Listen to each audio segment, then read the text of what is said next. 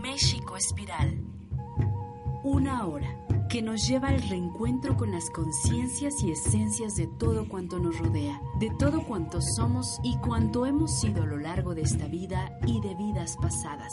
El arte de sentir la comunicación con los cuatro elementos, con la madre tierra, es interactuar con el sol, trabajar con la energía de la luna, maestros ascendidos, hermanos que habitan otros planetas y galaxias, es hacer contacto con nuestros ancestros. Estos temas y muchos más en México Espiral, Chimopanotilca. Bienvenidos al reencuentro con tus raíces de luz.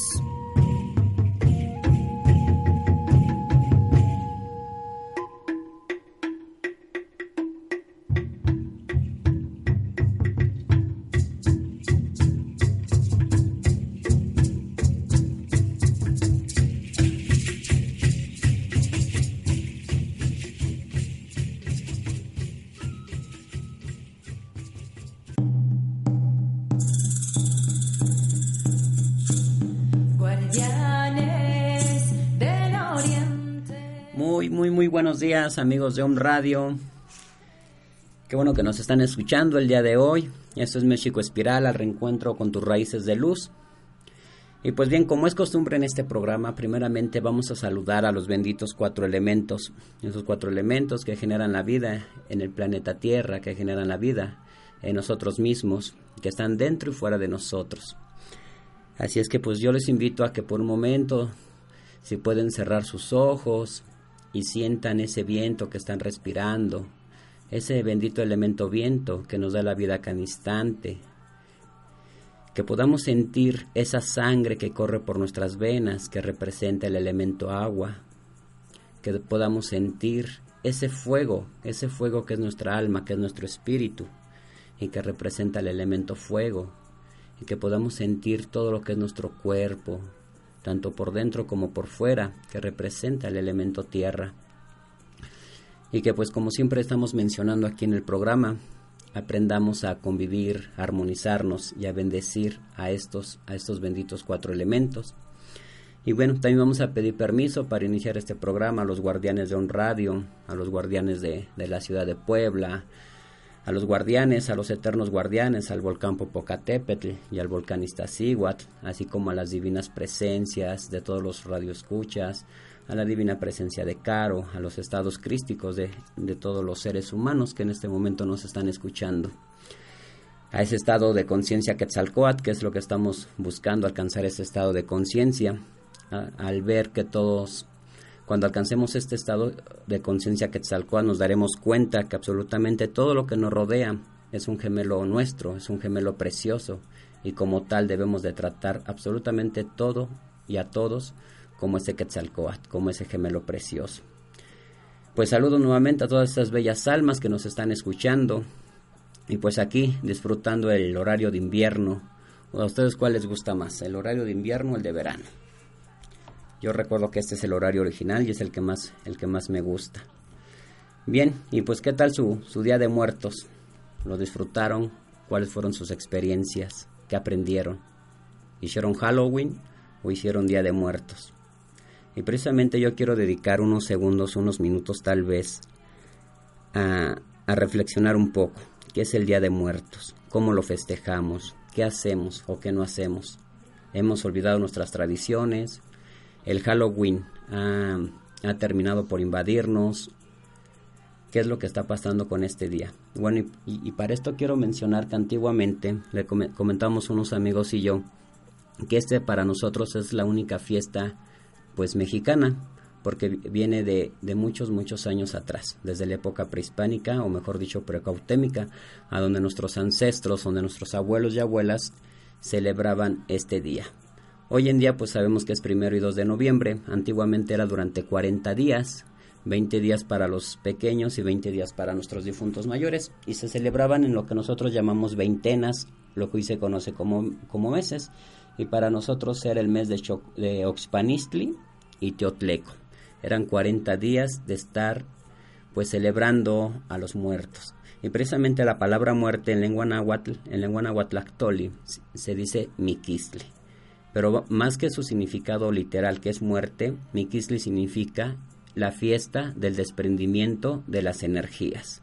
Y precisamente por eso, porque para nuestros abuelos y abuelas, para nuestros ancestros, la muerte era una, era una fiesta. Era cuando se desprendía la energía, era cuando la energía regresaba a casa. Y hoy, bueno, hoy en día y durante muchos años, pues hemos olvidado esta parte.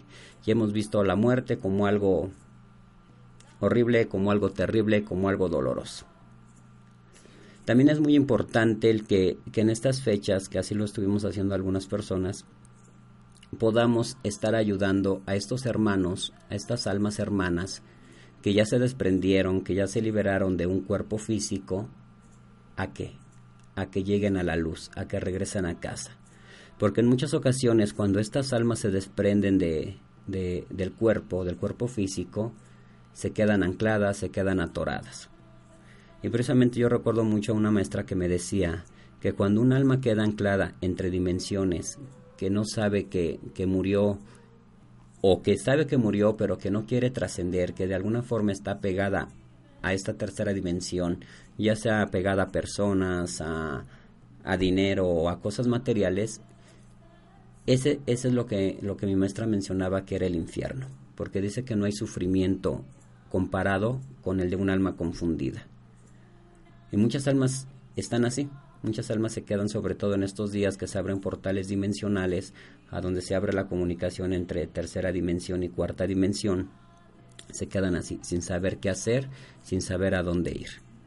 Entonces en este momento yo les quiero pedir a, a, estas bellas almas que nos están escuchando que por un momento cierren sus ojos y recuerden, perciban a esos seres queridos, a esos familiares, a esos amigos que, que ya partieron, que simplemente se nos adelantaron, que ya regresaron a caminar entre las estrellas, que los visualicen por un momento. Vamos a visualizar a esos seres queridos que ya partieron. Y ahora vamos a, a pedirles que vayan a la luz, que regresen a casa, que regresen con Dios Padre, con Dios Madre, con Huacatanca, con el Gran Espíritu, que se reintegren al cosmos. A todas aquellas almas que, que están confundidas, que por una u otra razón se han quedado ancladas entre planos, en, entre interdimensiones, vamos a pedirles que visualicen la luz y que regresen a casa. Esto es muy importante de hacer. El Día de Muertos no simplemente es como el me pongo una máscara, me pongo un disfraz, voy al Halloween. No, esto va mucho, mucho más allá. Y yo les pido que, que cada cosa que celebremos, porque posteriormente ya se viene 12 de diciembre, la, el día de la aparición de la Virgen de Guadalupe, que precisamente no es 12 de diciembre, es este 21 de diciembre, que ya en un programa posterior estaremos hablando de ello. Se viene Navidad, Muchas veces, la mayoría de personas en el mundo entero pues festejan Navidad y muchas veces se olvidan de ese gran personaje llamado Jesús, ese gran chamán, digo yo, y se olvidan de él y festejan absolutamente todo menos el nacimiento de, ese gran avatar. Se viene Año Nuevo, se vienen muchas celebraciones, Día de Reyes, y que muchas veces a causa de la mercadotecnia, a causa de, de, la publicidad que nos venden por radio, televisión, por todos lados, simplemente nos dedicamos a qué? A consumir, a festejar, pero sin saber qué hay de fondo, sin saber qué es lo que estamos festejando, qué es lo que estamos celebrando. Y yo les invito, amadas almas que nos están escuchando, a que, esta, a que a partir de este momento reflexionemos un poco más. ¿Qué es lo que estamos festejando? ¿Realmente creemos o sabemos o estamos seguros de que ese avatar Jesús nació el 24 de diciembre? O como decían hace un momento, que, que la Virgen de Guadalupe apareció el 12 de diciembre, o simplemente nos hemos dejado llevar por eso que se llama mercadotecnia, la gran matrix. Interesante, ¿verdad? Ya posteriormente estaremos hablando de, de, todo ello. Y pues bueno, esto, pues esto fue el Día de Muertos y a ver qué, qué nos depara para el próximo año, este día. Esperemos que para el próximo año la gente ya esté más concientizada y podamos hacer una celebración como lo hacían los antiguos, con amor, con respeto y ayudando a estas almas a trascender. Que el día de mañana, cualquiera de nosotros estaremos trascendiendo, estaremos pasando por lo que nuestros abuelos llamaban el Chiconahuapan, el lugar de los nueve ríos, allá donde se decía, recuerdo a los, a, los abuelos y abuelas que nos decían que cuando muriéramos un perrito nos iba a ayudar a cruzar el río. Y así es, solo que no es un río, son nueve ríos que los abuelos percibieron, por eso le llamaron el Chiconahuapan. Y esos nueve ríos pues son nueve interdimensiones a donde el alma se sigue preparando porque esto no se termina aquí. La vida no termina cuando termina esta supuesta vida o este holograma. Este holograma que nos ha hecho creer que estamos vivos. Y bueno, pues que simplemente venimos a tener una experiencia. Somos esos seres de luz, somos esos ángeles viviendo una experiencia humana.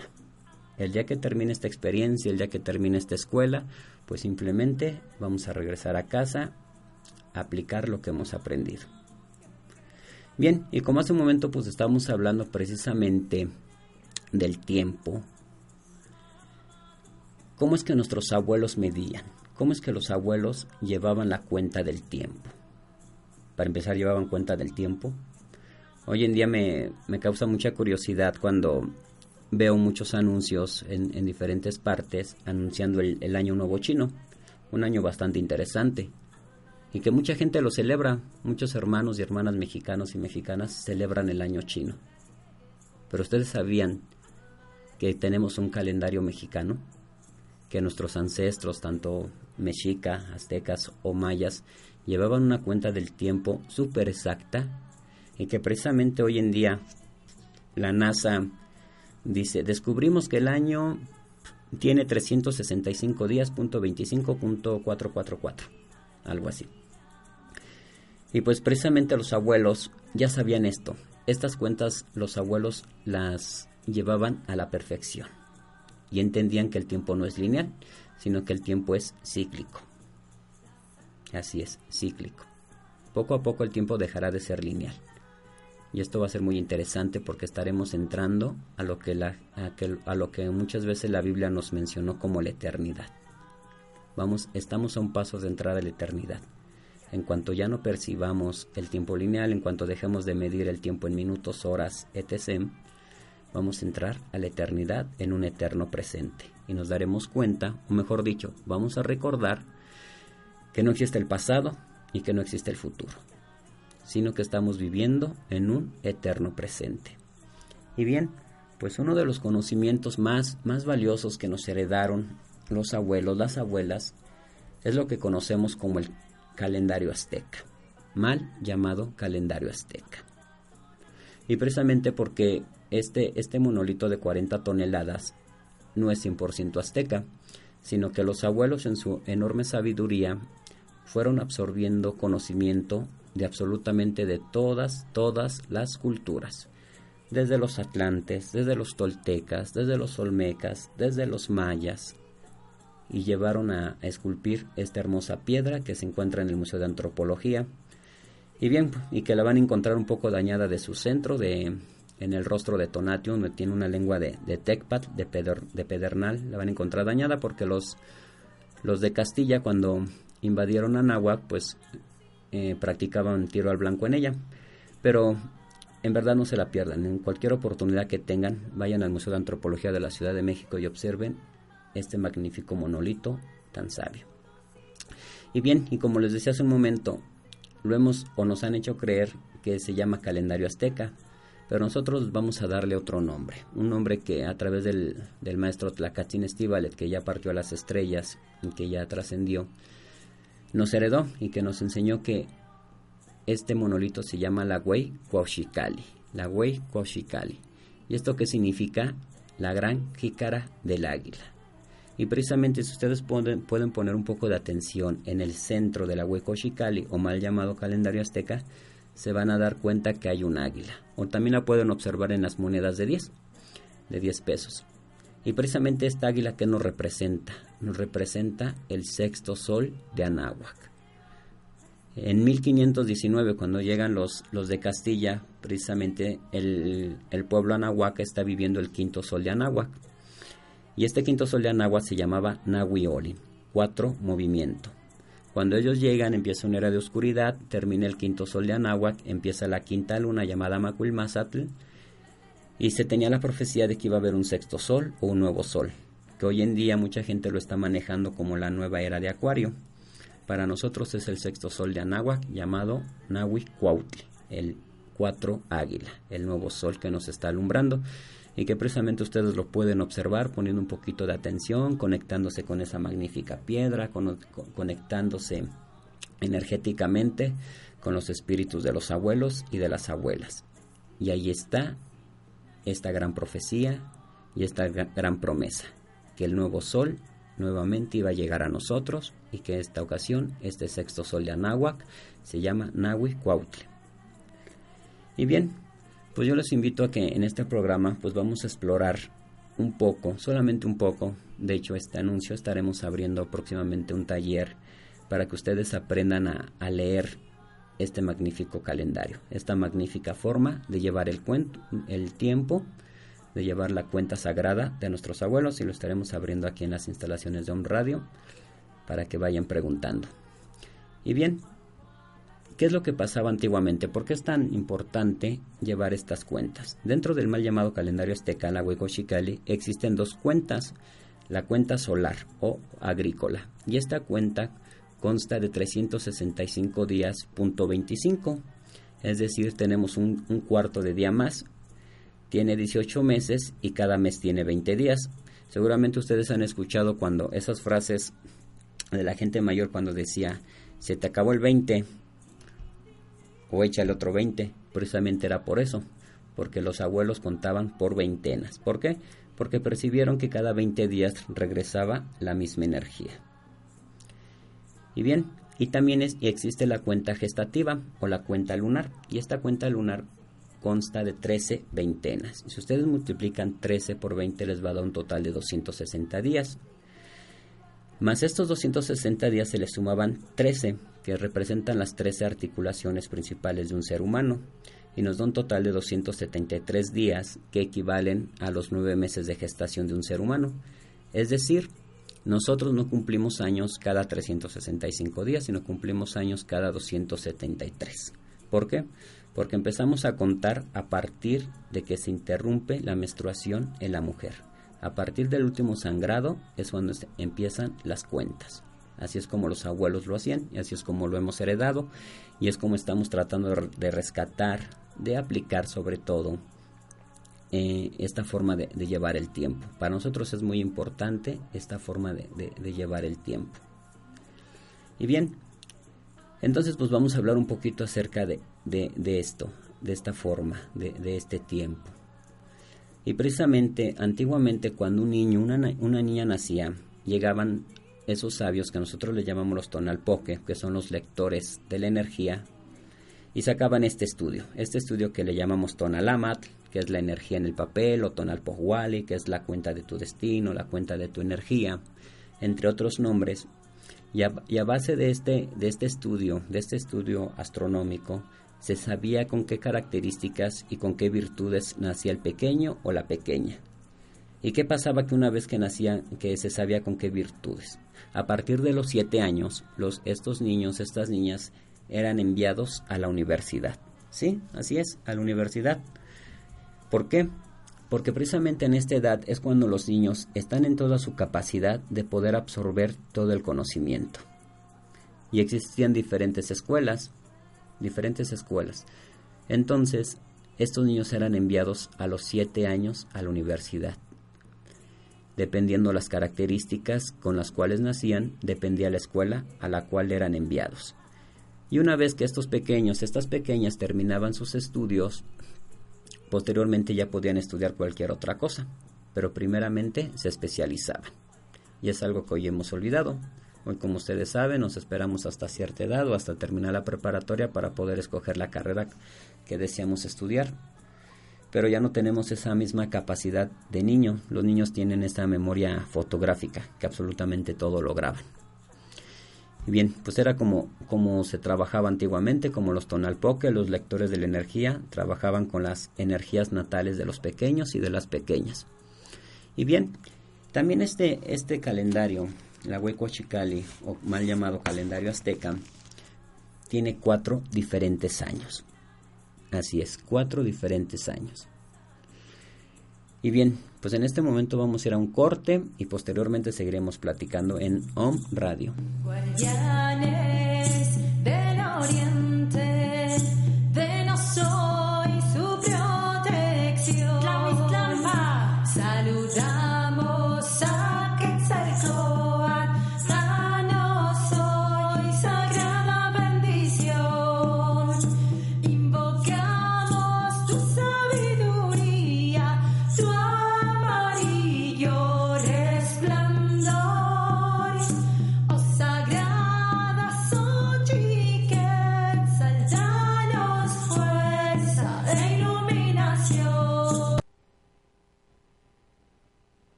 Aquí, Om Radio y a México Espiral. Pues bien, continuamos hablando del mal llamado calendario azteca, de la Huaycochicali, la forma de las cuentas sagradas de nuestros abuelos. Y bien, como decíamos antes del corte, vamos a empezar a hablar un poco acerca de los años.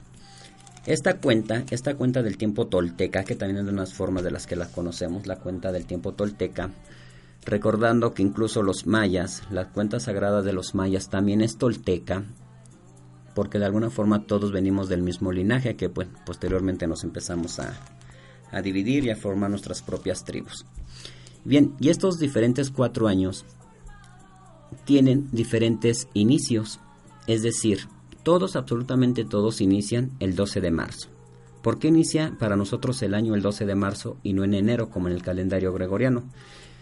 Porque si ustedes ponen atención, sobre todo las personas que están en contacto con la madre tierra, con la, naturaleza, se van a dar cuenta que aproximadamente en estas fechas, alrededor del 12 de marzo, el planeta Tierra, la madre tierra Tonancintlali, empieza a tener sus primeros cambios. Empiezan a ver esos primeros, esas primeras lluvias o esos primeros aguaceros. ¿Para qué?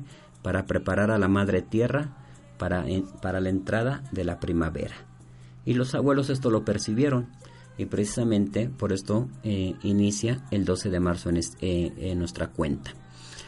Y estos cuatro años son Conejo, Tochtli, Carrizo, Acatl, Tecpatl, Pedernal y Cali, Casa. Todos inician el 12 de marzo, solo que tienen diferente hora de entrada. El año Tochtli o Conejo inicia el 12 de marzo a las 6.43 de la mañana y todos los días de ese año van a iniciar a las 6.43 de la mañana. Posteriormente tenemos el año Acatl o Carrizo que inicia el 12 de marzo a las 12.43 del día. Y todos los años Carrizo van a iniciar a las 12.43 del día.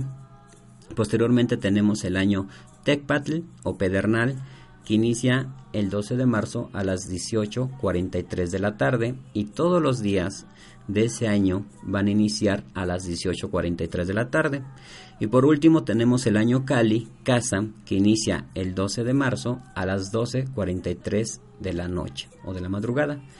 Y, exactamente igual, todos los días de ese año van, van a iniciar a las 12.43 de la noche. Si ustedes lograron hacer las cuentas, la diferencia entre un año y otro año son seis horas. Si nosotros multiplicamos esas seis horas por cuatro, que son los cuatro diferentes años, nos va a dar un total de 24, de 24 horas, que equivalen al año bisiesto de lo que hoy conocemos como el famoso 29 de febrero, que el calendario gregoriano tiene que hacer su ajuste, pero que para nuestras cuentas no es necesario este ajuste, simplemente basta con recorrerlo un cuarto de día para que nos dé exacto. Interesante, ¿verdad? Y bien, pues estos son los, los cuatro años. Esos cuatro años, pues posteriormente, pues todos, todos los humanos tenemos un año en, este, en esta cuenta. Que aquí, como les, les menciono, ya los estaremos, estaremos dando un taller en el cual en este momento abro la invitación para que aprendan a llevar estas cuentas sagradas y sobre todo para que se armonicen en ella. Y estos y, estos, este, y esta cuenta también tiene meses y tenemos 18, 18 meses. Y estos meses tienen que ver precisamente con lo que está sucediendo en el planeta Tierra. dependiendo las estaciones del año. Bueno, y nuestro primer, y nuestro primer mes se llama Atlacahualo. Y Atlacahualo significa lo que deja el agua fértil al hombre. Es decir, es cuando el agua empieza a bajar de las montañas, del deshielo, y empieza a llevar todos esos nutrientes a los sembradíos del hombre. Así se llama nuestro primer mes, nuestro primer mes, Atlacahualo. Bien, y algo que se me pasó, este, en lengua náhuatl, la palabra año se dice shiwitl, shiwitl, y shiwitl significa año o significa hierba, hierba anual, porque como sabemos cada año sale la hierba, sale la vida, renace la vida. Y meses lo pronunciamos como mestli. Mestli significa meses, al igual que luna. De hecho, ahí viene la, de, ahí deriva la palabra menstruación, el ciclo lunar de las mujeres, que en algún momento estaremos hablando de ello. Y bien, el segundo mes es Tlacachipehualistli. Tlacachipehualistli. Y esto significa el despellejamiento. Es cuando todo empieza a transmutar, cuando todo empieza a generar vigilia. El tercer mes, o mestli, es Tosostontli, que se llama la pequeña vigilia y era una pequeña ceremonia que los abuelos hacían para el sol.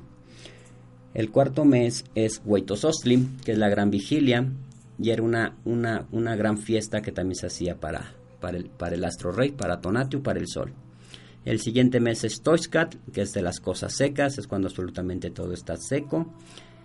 El siguiente es Etzalcoalistli. En este, en este mes, que todavía en algunos pueblos, como en, el pueblo de Atenco, que precisamente cuando se intentó hacer el, el aeropuerto, el nuevo aeropuerto de la Ciudad de México hace unos años, ellos explicaban esta parte, que ellos no querían renunciar a sus tierras porque una de sus principales festividades era la Etzalcoalistli, que significa cuando se come frijol y maíz tierno. Y que hoy desgraciadamente hemos olvidado esas festividades. El siguiente mes es Tecuilhuitontli, que es la fiesta pequeña del Señor Sol. El siguiente es Huitecuilhuit, la gran fiesta del Sol. Tlazochimaco, cuando se ofrendan las flores, que en ese, en, ese mes, en esos momentos, absolutamente todos, hombres y mujeres, se regalaban flores unos a otros, y que precisamente este mes es cuando se decide entregar la ciudad de México Tenochtitlan. El siguiente mes es Chocohuetzi, que significa cuando caen los frutos maduros.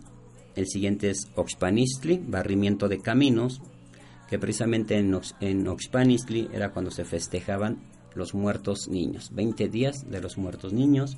Posteriormente sigue Teotleco, que es, es la otra veintena donde se festejaban a los muertos ya adultos. Tepilhuit, que es, el siguiente, que es la fiesta de los cerros. Posteriormente es Quecholi, que es eh, movimiento de cuello, que es esta parte nos marcaba cuando los las aves emigraban desde lo que es hoy, hoy es Canadá hasta lo que hoy es México. El que continúa es Panquetzalistli, levantamiento de banderas. Le sigue a Temostli, cuando desciende el agua. Tititli, cuando se estira lo encogido, que es como por el mes de, enero y febrero. Izcali, que es la casa del cara amarilla, que precisamente es cuando el sol está muy amarillo. Y no sé si ustedes han notado que en este mes el sol no calienta, pero que parece que tiene espinas como que si nos picara el cuerpo. Y posteriormente existen cinco días que se llaman Nemontemi. Los Nemontemi son cinco días que van del 7 al 12 de marzo, que eran días utilizados para qué? Para meditar, para entrar en introspección. Los abuelos, las abuelas entraban en sus, en sus habitaciones, en sus chozas, y durante cinco días no salían, hacían ayuno, hacían meditación y bueno, si ustedes leen un poco de las crónicas, tanto de Hernán Cortés y como de los diferentes frailes, pues van a leer que ellos decían que los abuelos en esos cinco días pensaban que el mundo se iba a acabar o que los cielos se iban a caer. Pero no es así, simplemente era cinco días de introspección, cinco días de meditación, incluso se utilizaban para procrear gente especial. Y bien, y como les decía anteriormente, estas cuentas tienen 20 días. Y uno y cada y, de esos 20 días nos pertenecen a nosotros. Es decir, por decir algo, en mi caso soy Maculquiawit, cinco lluvia. Entonces, el día lluvia es un día en el cual yo nací y tengo todas las características de la lluvia. Y yo me acuerdo mucho de, un, de un maestro, de un maestro indígena que me, me sentaba en la, en la puerta de su chocita allá en la sierra y me ponía a observar la lluvia, día y noche, día y noche. Y yo le decía, ya me quiero dormir. Y él me decía, ¿cómo dices que te llamas? Y yo, Macuilquiawit. Ah, entonces observa la lluvia para que seas digno portador de tu nombre, de tu energía natal. Y entendí muchas cosas de la lluvia, y al entender muchas cosas de la lluvia entendí muchas actitudes mías, muchos comportamientos míos. Algunos los he cambiado, otros los he aceptado. Entonces uno de estos 20 días les corresponde a cada uno de ustedes, porque tienen sus características, sus dones, sus virtudes. Y nuevamente los vuelvo a invitar a que visiten el Museo de Antropología y observen, como sugerencia personal, sin la necesidad de una guía, sobre todo de las personas que están guiando ahí, que seguramente les dirán que esa piedra es para sacrificios humanos, como todas las piedras son para sacrificios humanos según la historia oficial, yo los invito a que los invito, las invito a que simplemente entren y observen. Conéctense con esa piedra. Díganle a los abuelos, a las abuelas, que les den de su conocimiento, que les den de su sabiduría. Y bien, vamos a les quiero leer y compartir un poco sobre los 20 días. Solamente un poco, porque realmente un trabajo un trabajo profundo es de meses, de meses y de una conexión con la Madre Tierra en una de las montañas. Pero si alguien se anima, nos puede escribir tanto a mi, a mi face como al de Home Radio para si alguien quiere saber su energía natal, toda su información. Y bien, el primer día es Zipacli, y Zipacli significa cocodrilo, cocodrilo o caimán. Y precisamente Zipacli es la forma ancestral, es una forma de vida ancestral, anfibia, que tanto habita en el agua como en la superficie de la tierra. Es un símbolo del principio de la vida, es, el, es la fuente de la matriz. Es esa locura del, de la vida, es esa locura de cuando se nace. Tal vez es un desequilibrio emocional, porque imagínense a ese pequeño, a ese, ese bebé que está naciendo, que viene de otra dimensión, que viene de, otro planeta tal vez, y de repente se encuentra que está naciendo en un cuerpo humano y en una tercera dimensión. Es, es bastante desequilibrante. Y bien, ¿Qué características tienen las personas que nacen bajo signo de Zipacli o de cocodrilo? Bien, pues estas personas son capaces de provocar el cambio, de organizar, hasta de convocar los círculos ceremoniosos de los rituales del fuego, la tierra, el aire y el agua.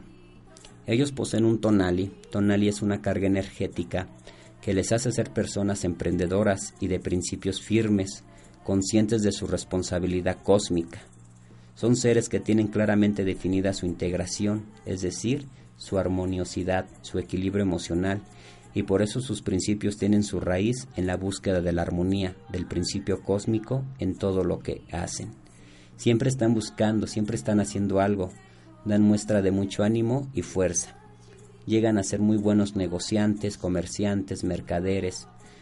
También son personitas que no les gusta el desprecio, son personas muy pero muy ahorradoras eso es la energía Zipacli, la energía cocodrilo. ¿Alguien de ustedes identificó? ¿Alguien cree de ustedes que puede ser cocodrilo, que puede ser Zipacli? Bien. No se olviden en escribirnos si a alguien les interesa esta información, que sin temor a equivocarme, les cambia la vida. A mí me cambió la vida. Cuando Maculquiahuit, cuando lluvia llegó a mi vida, simplemente llegaron muchas, pero muchas bendiciones.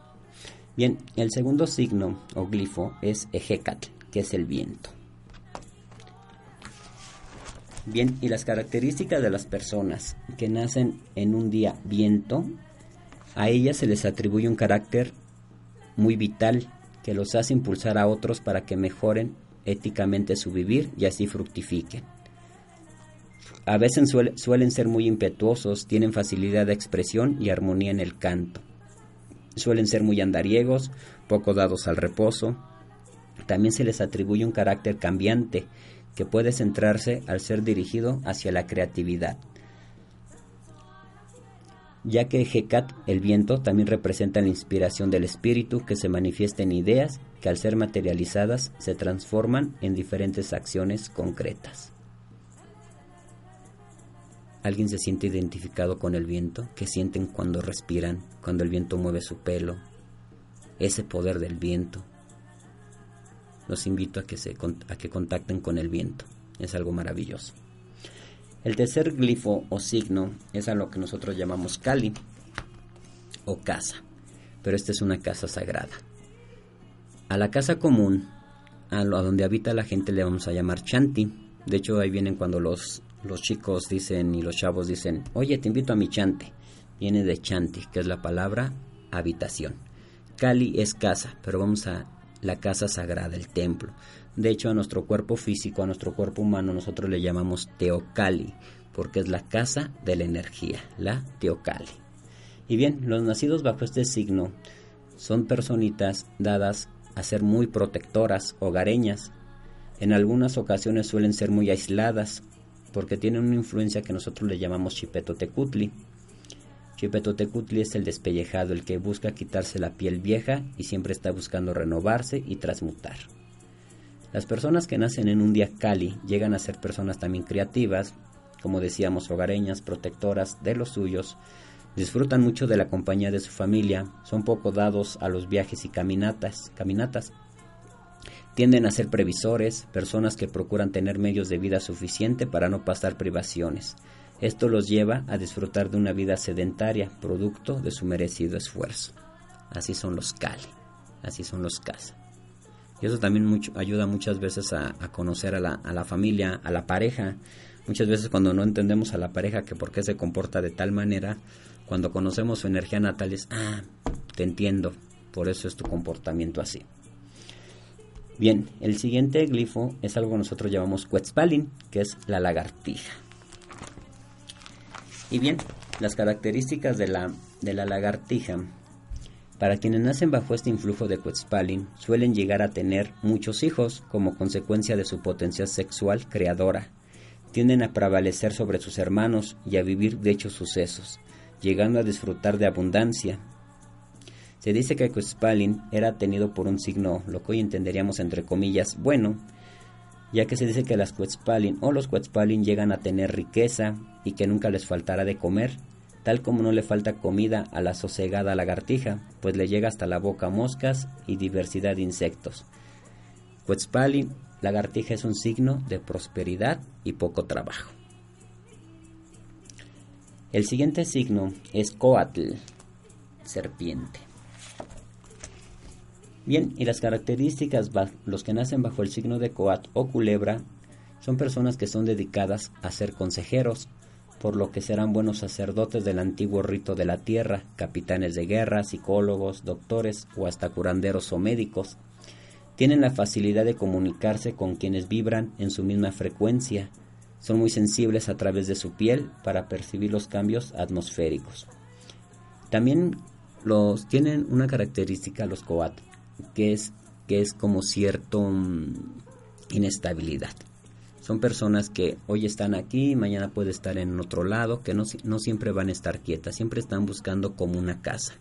Y aunque ya encuentran esa casa o tienen esa casa, siempre están buscando algo diferente. Y bueno, el signo Quad representa mucho el conocimiento, la sabiduría. De hecho, en diferentes culturas la serpiente siempre ha estado presente, empezando por la Biblia. En el famoso Génesis, cuando la serpiente se, se le aparece a Eva y le da esa famosa manzana, que yo sigo pensando que es una mandarina, pues precisamente, ¿qué es lo que la está engañando? Pues no, yo creo que simplemente le está dando el libre albedrío, es decir, le está dando el conocimiento.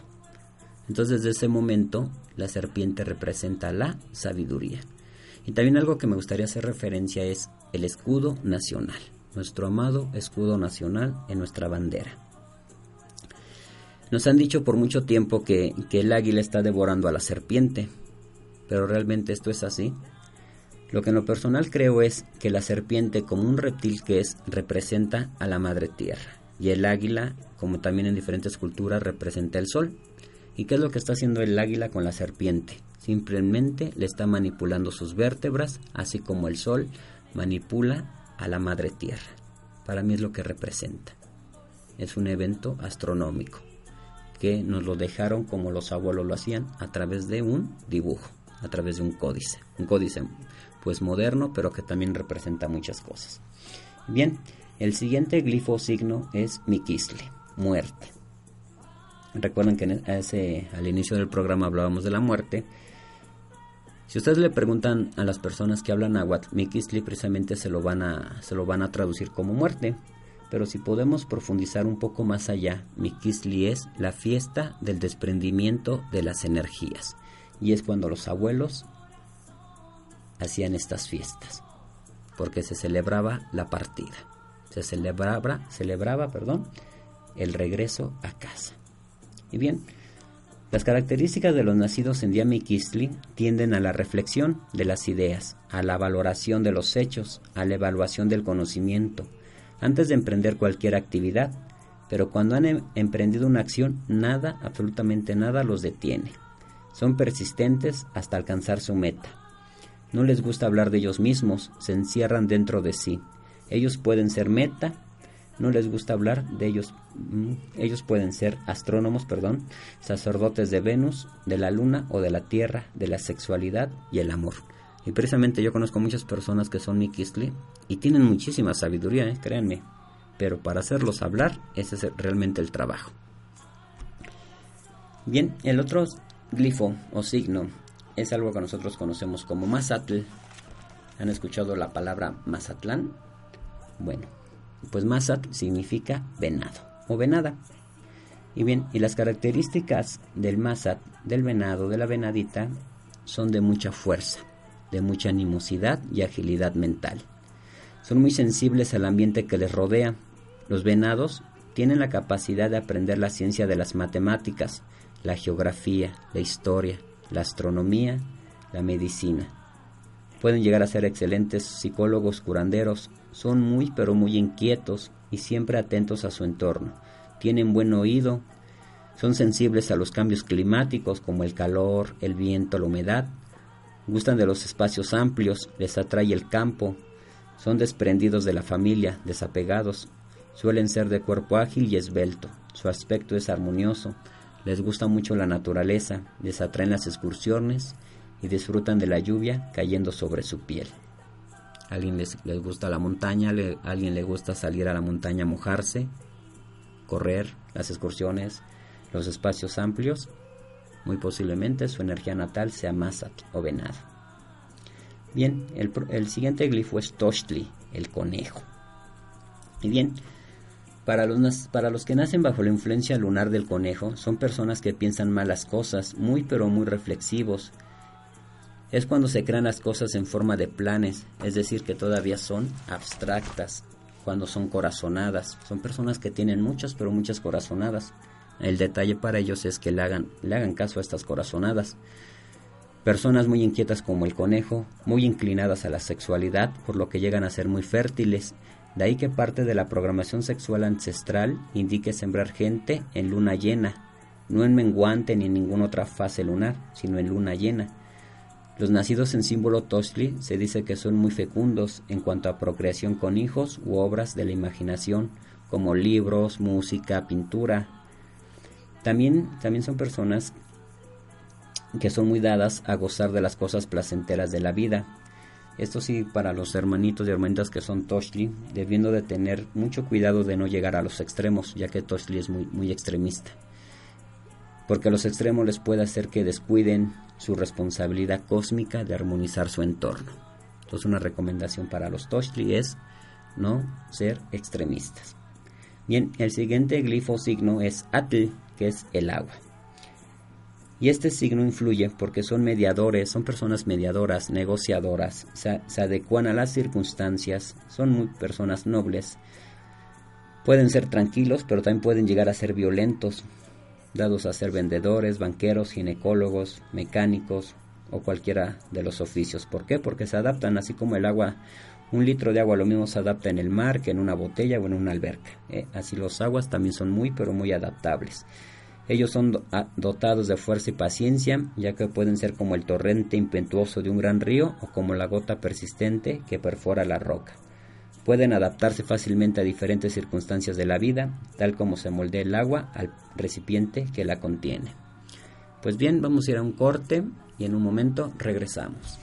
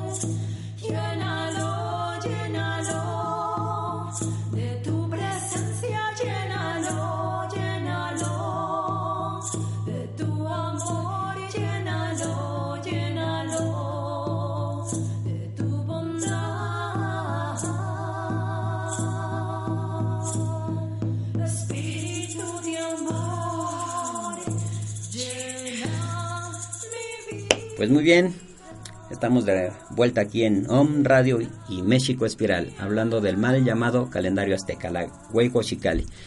Y bien, quiero hacer un paréntesis para hacer una invitación a nombre de, de una gran amiga mía, de la doctora Erika Magadán, una homeópata de aquí de la ciudad de Puebla, que estará llevando un retiro a partir del 14 al 17 de noviembre del año en curso del 2014 es un retiro que se llama Revolución para encontrar la paz, donde se tendrá la oportunidad de experimentar tres días de armonía y tranquilidad en un ambiente creado específicamente para ello. Y bien, pues habrá un monje tailandés que estará resolviendo pues esas dudas existenciales que en algún momento todos lo tenemos, una maestra experta en yoga que enseñará cómo armonizar tu, tu cuerpo, y bien, pues en lo personal conozco a la doctora, este, me ha atendido algunas veces, hemos compartido muchas cosas. Hemos tenido largas pláticas y la verdad es que la recomiendo mucho y sobre todo los retiros que, que ella está realizando. Así es que cualquier información pues está en mi página, en mi página de Facebook, México Espiral, donde estará absolutamente toda la información, pero no se lo pierdan.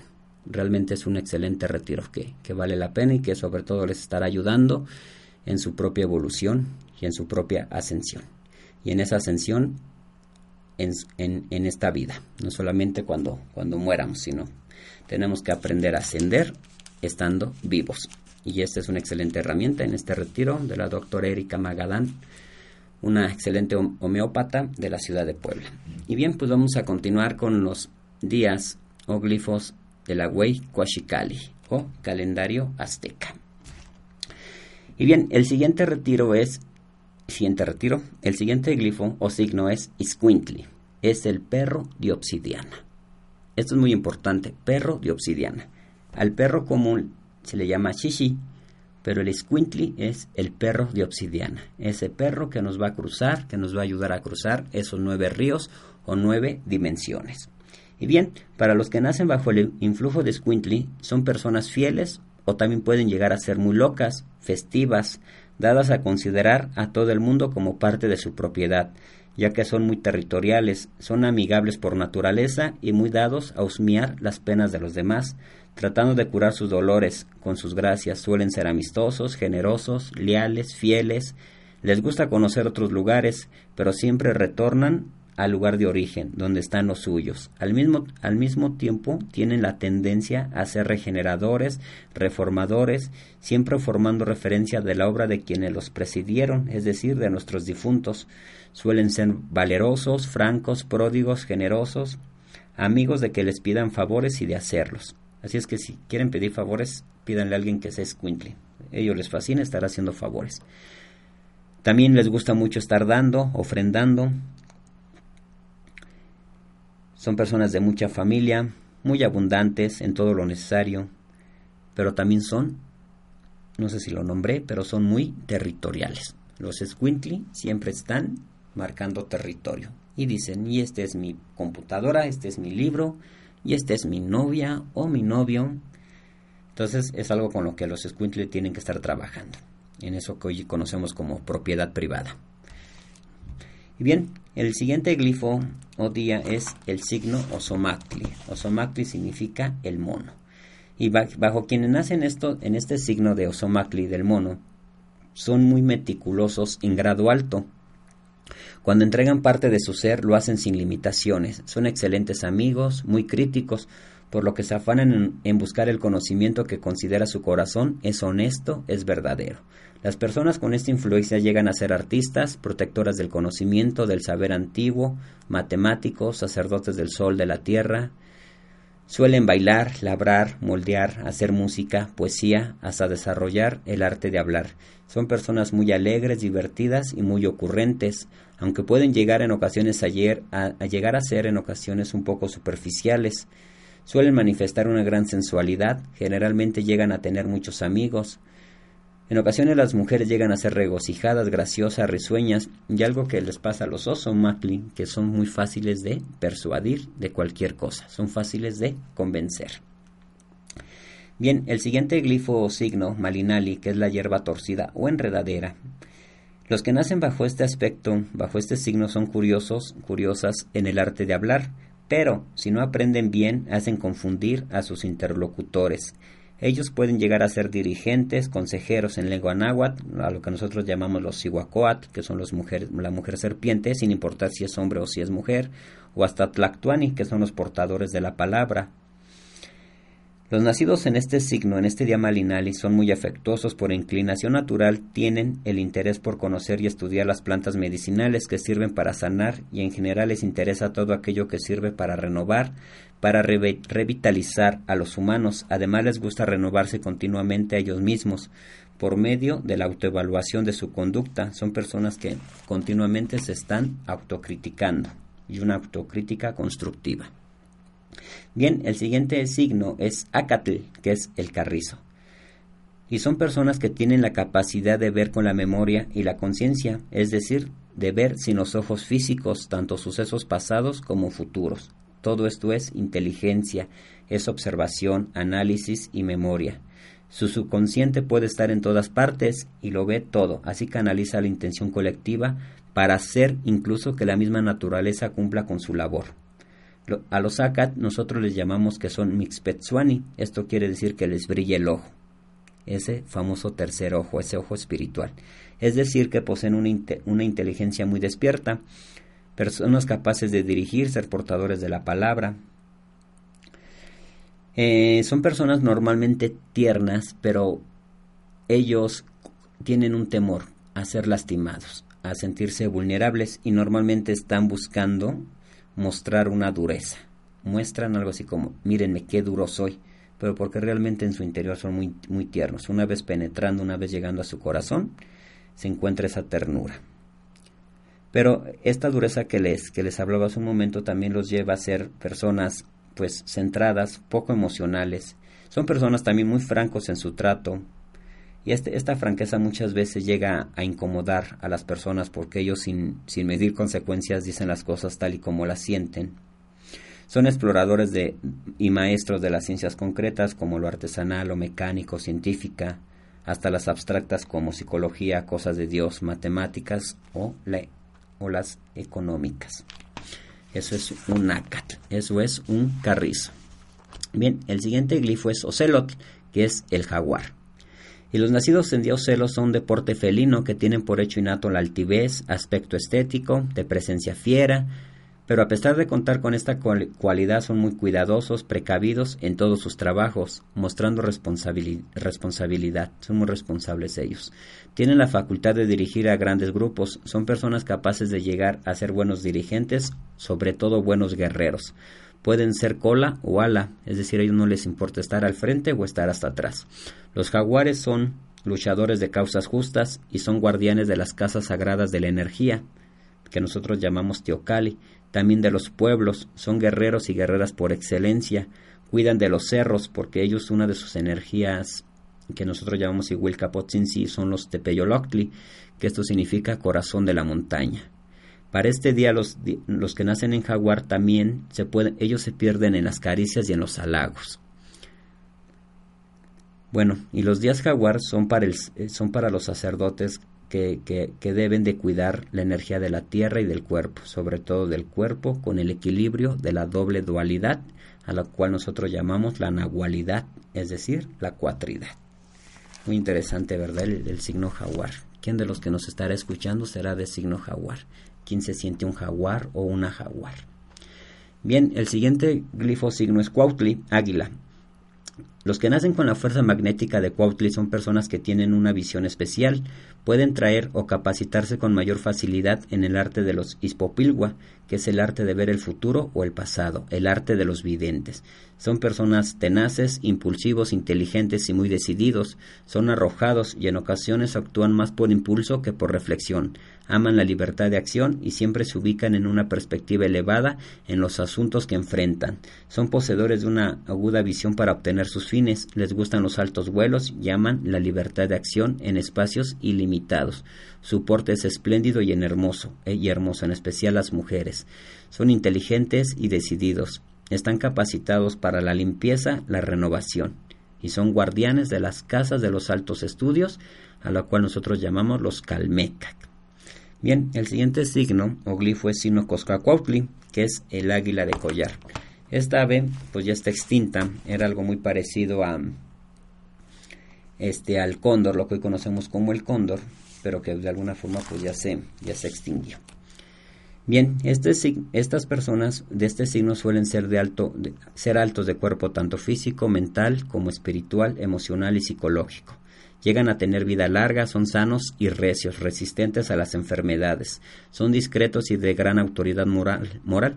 Saben aprovechar al máximo los cargos de autoridad que se les presenta. Además son muy hábiles para encontrar utilidad práctica a ideas, objetos, instrumentos y a todas clases de materiales que otro yo hubiera desechado.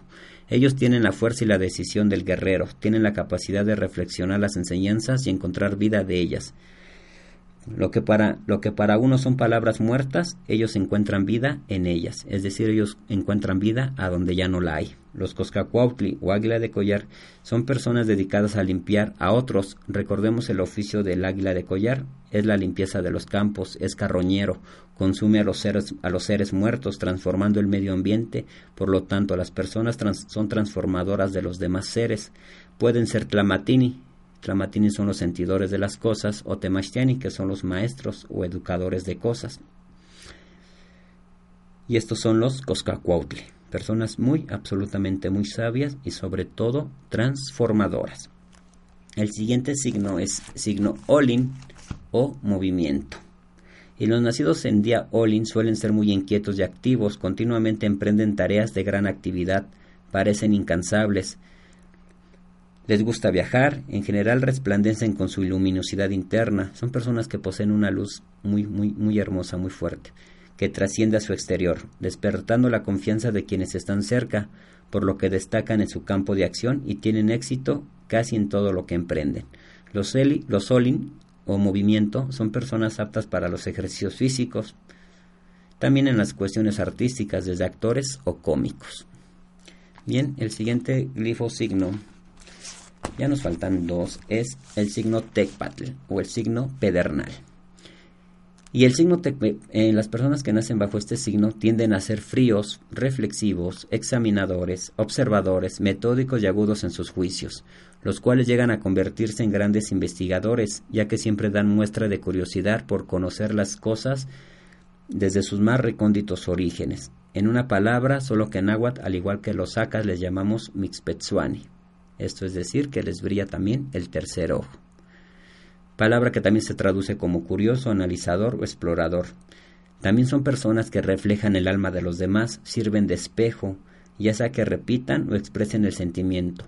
Son de curación, de transformación. Son personas con la capacidad de ver con la ayuda de la obsidiana o del pedernal y el agua. Esos son los signos Tecpat o el signo pedernal. Y también los signos pedernal tienen una franqueza, dicen que su palabra corta.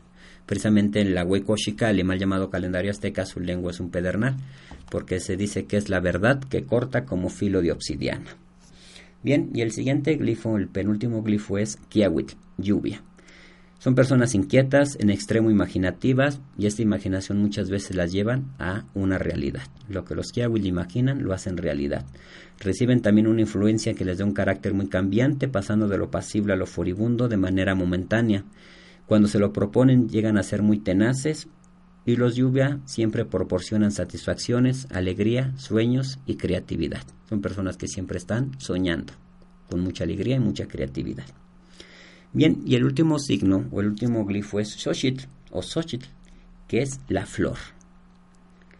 Bien, en los nacidos en día Xochitl, flor, son poseedores de una gran sensibilidad, pueden manifestarse en cualquier rama del arte, regularmente son de una hermosa presencia física, seres muy espirituales e intuitivos, están en una constante evolución. Cuando emprenden una obra siempre la llevan a un buen término. Y es algo, ellos siempre están buscando embellecer, siempre ponen el florero en la mesa, ese margen en el cuaderno, siempre están buscando que todo su entorno sea más bello, así como las flores embellecen nuestros campos, nuestras montañas, nuestras macetas en nuestras casas, pues así son los ocho, siempre están buscando embellecer absolutamente todo. Y pues bien amigos, amigas, hermosas almas que, que nos escucharon, pues esto es un poco de, de esa gran herencia que nos dejaron nuestros abuelos, nuestros tonalpoque. Y pues yo les invito a que conozcan un poco más de ustedes mismos a través del mal llamado calendario azteca de la Huey Cochicale, la gran jícara del águila, la forma exacta de medir el tiempo. Y bien, pues recordándoles el retiro, Revolución para encontrar la paz, que se estará llevando del 14 al 17 de noviembre. La información está en mi página de Facebook. Ometeo, Tlazocamachililia y Canoyolotzi, Planextia Tonatio. Saludamos a Quetzalcoatl, soy sagrada bendición. Invocamos tu sabiduría, tu amarillo. Oso Kamati, Tlanextia Tonatiu. Gracias. Que su sol sea brillante. Te esperamos en el próximo programa, México Espiral. Al reencuentro con tus raíces de luz.